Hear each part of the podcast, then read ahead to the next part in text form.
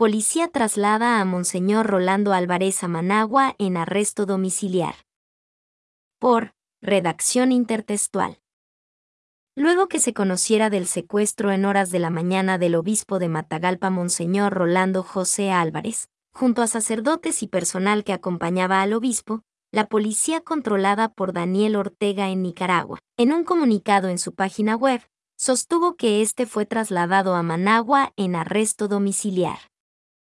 Aun cuando su domicilio en la ciudad de Matagalpa, el obispo que ya por más de 15 días había estado en arresto en la curió de esta ciudad, junto a sacerdotes y seminaristas, fueron trasladados en horas de la madrugada a la capital Managua.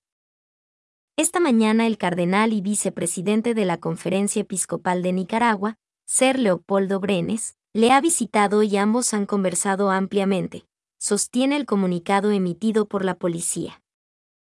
Al mismo tiempo que sostiene que el resto de acompañantes de Monseñor Álvarez fueron trasladados a auxilio judicial conocido como el Chipote.